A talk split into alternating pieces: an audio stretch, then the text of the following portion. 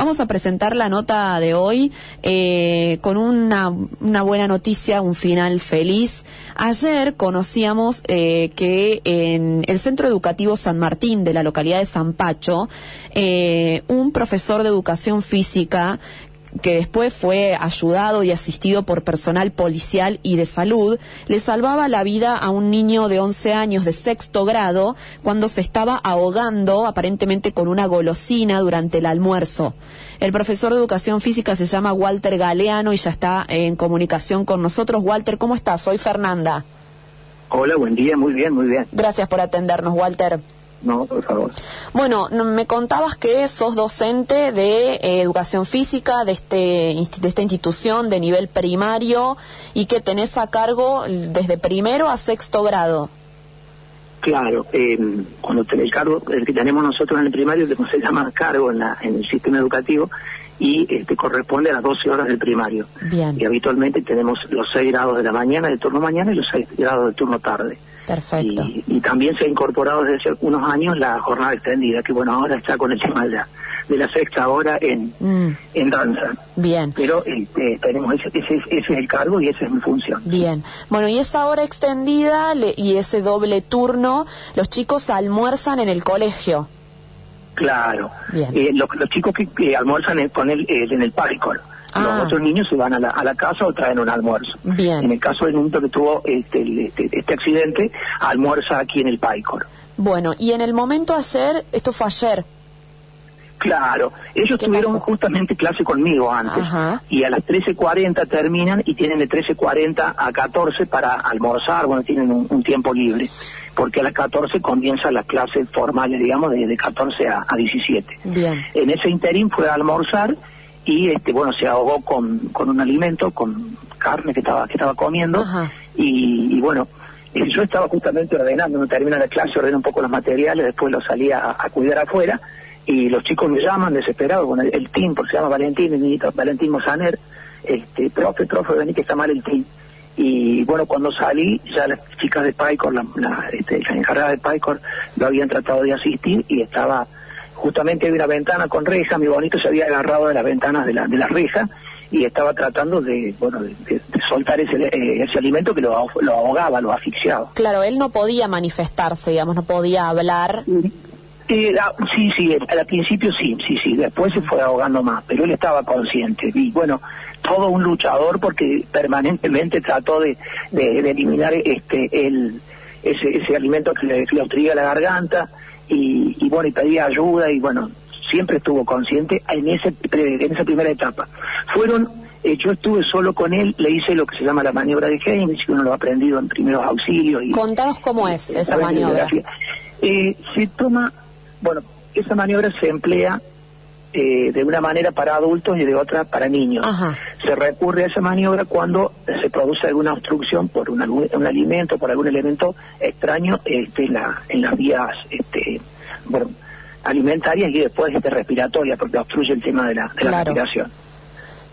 Eh, se toma la persona de, desde atrás, o sea, el, a quien va a asistir se coloca detrás, coloca una, una, lo abraza a la, a la a otra persona, coloca una mano sobre la otra y el este lo que sería el, talón de la mano que podría decirse claro este, el talón de la, mano, sí. claro de la mano se coloca en la zona que le decimos este debajo de, la, de las costillas de, lo que es este el, donde termina el esternón y eh, se impulsa, se empuja hacia atrás, hacia atrás y arriba. Hacia atrás y arriba, bien.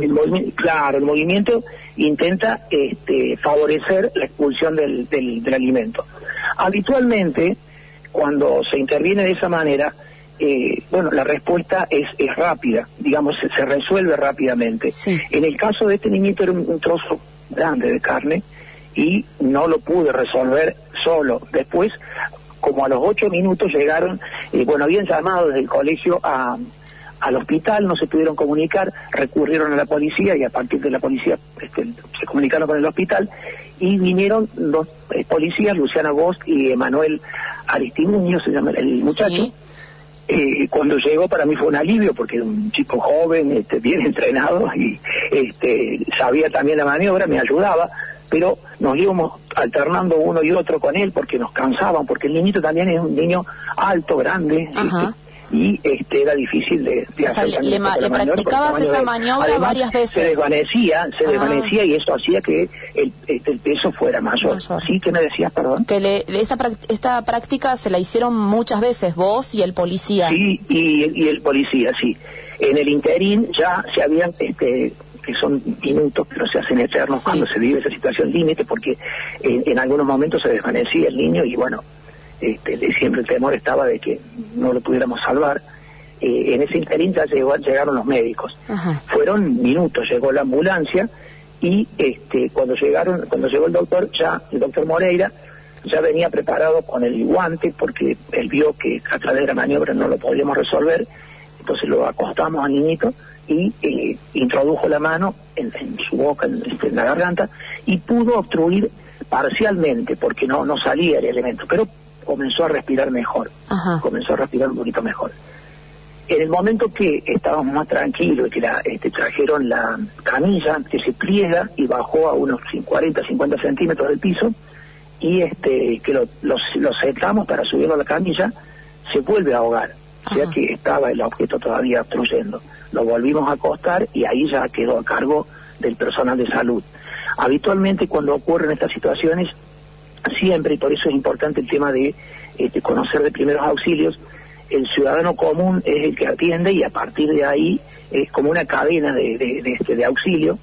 Eh, a partir de ahí después llega el personal especializado, la ambulancia, quien fuere, pero esos primeros minutos son cruciales, son muy importantes. O sea que la liberación fue en realidad porque el doctor pudo meter la mano en su pudo meter la mano, la maniobra es es muy eficiente claro, y funciona. Pero esto era un trozo grande. En este caso en este caso, claro, no no funcionó porque era un, trozo de carne importante. Claro, Walter, y para vos dijiste que es diferente la maniobra en niños que en adultos. ¿Cuál es la diferencia? porque en niños eh, no se les puede hacer presión, se le haría daño. Eh, ah. Bueno, no están conformados todavía el sistema óseo y se le haría daño. Entonces se coloca sobre eh, la, pierna, pues, digamos, del, del adulto y este, ah. acostado con la cabecita hacia abajo. Claro, te referís más a bebés. A, bebés. Claro, bebés, niños muy chiquitos, claro, niños muy chiquitos. Es como que lo tumbas en tu nalga, eh, en tu. Eh, no, no, sobre la rodilla, perdón, sobre la ah, rodilla. Sobre la, ah, le pones la rodilla en ese lugar, bien. Y lo acostás sobre la rodilla,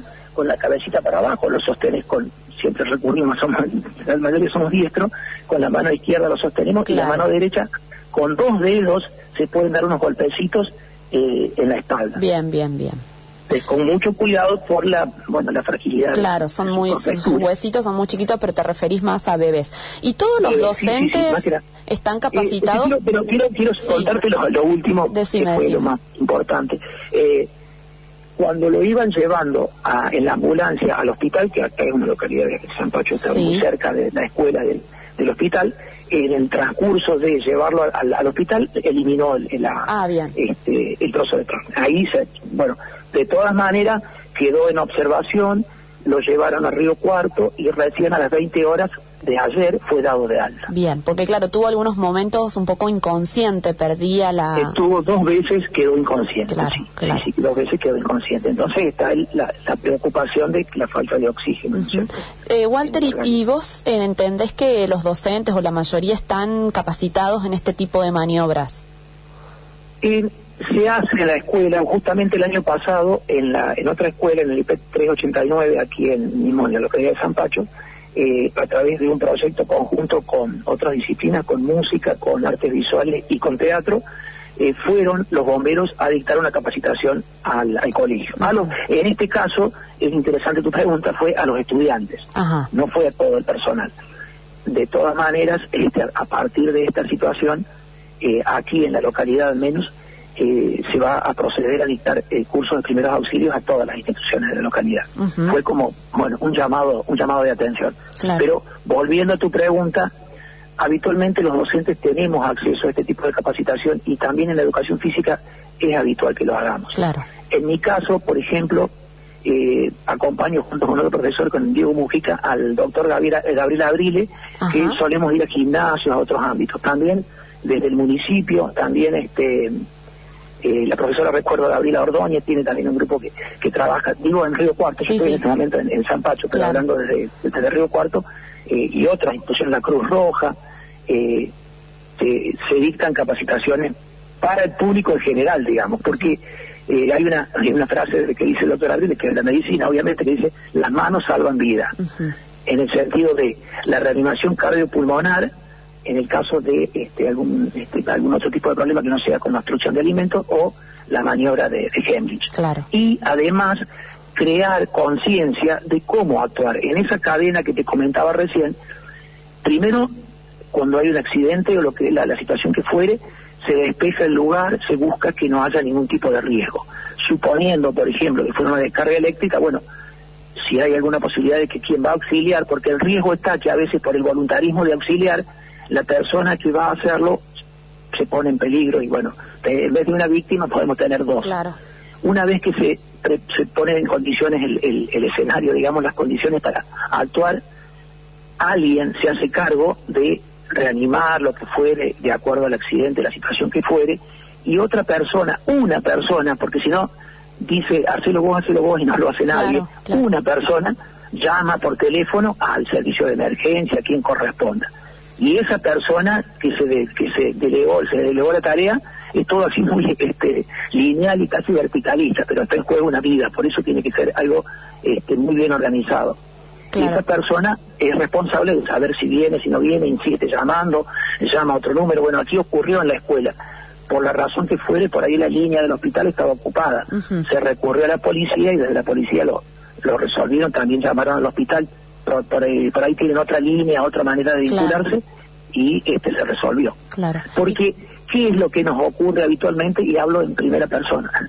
Eh, uno puede estar capacitado, hacer cursos, pero en la situación concreta, eh, bueno, es fuerte. Bueno, eso te iba a preguntar, perdemos el control, perdemos el control, nos ganan los nervios y los segundos son imprescindibles de, de aprovechar, porque este, puede ocurrir una fatalidad porque se deja pasar el tiempo y no se atiende adecuadamente. Claro, ¿y quién contuvo a los demás chicos para poder estar eh, tranquilo y, hacer esta maniobra? Bueno, eh, enseguida el resto de los docentes, las chicas de PAICOR también, pero, y el resto de los docentes que estaban cuidando el patio, porque en ese interín, eh, en jornada extendida, además de educación física, eh, tienen otras materias, tienen inglés, tienen TICS, tienen lengua, hay otras actividades también, otras materias también, y este, salen los chicos al patio y había muchos niños. Es muy importante tu pregunta porque en la primera instancia yo veía un montón de chicos y obviamente que me enfocaba en Valentín, pero no me gustaba que vieran esa situación, no correspondía. Claro, claro. Límite de esa. Enseguida los retiraron del patio, los amaron, bueno, y, los, llevaron a otro sector de la escuela para que no estuvieran presentes viendo una situación tan, tan límite, tan crítica. ¿Alguna otra vez habías pasado por una situación de este tipo? ¿Vos? Mm, no, en, mi adolescencia, en, el secundario, pero no, no, no, esa vez me quedé congelado. Ah, claro. me quedé congelado. En una situación, mira, voy a ser breve, no voy a hacer una dirección de, de anécdotas de ser adolescente, pero en un partido de fútbol que teníamos los compañeros que se habían subido a los árboles, como tribuna con, con petardo, con explosivo, le reventó un petardo en la mano un compañero. Mm. Eh, y bueno, estábamos en la cancha de fútbol nosotros, ellos estaban afuera, el resto saltó al alambrado, fue, llamó, yo me quedé congelado.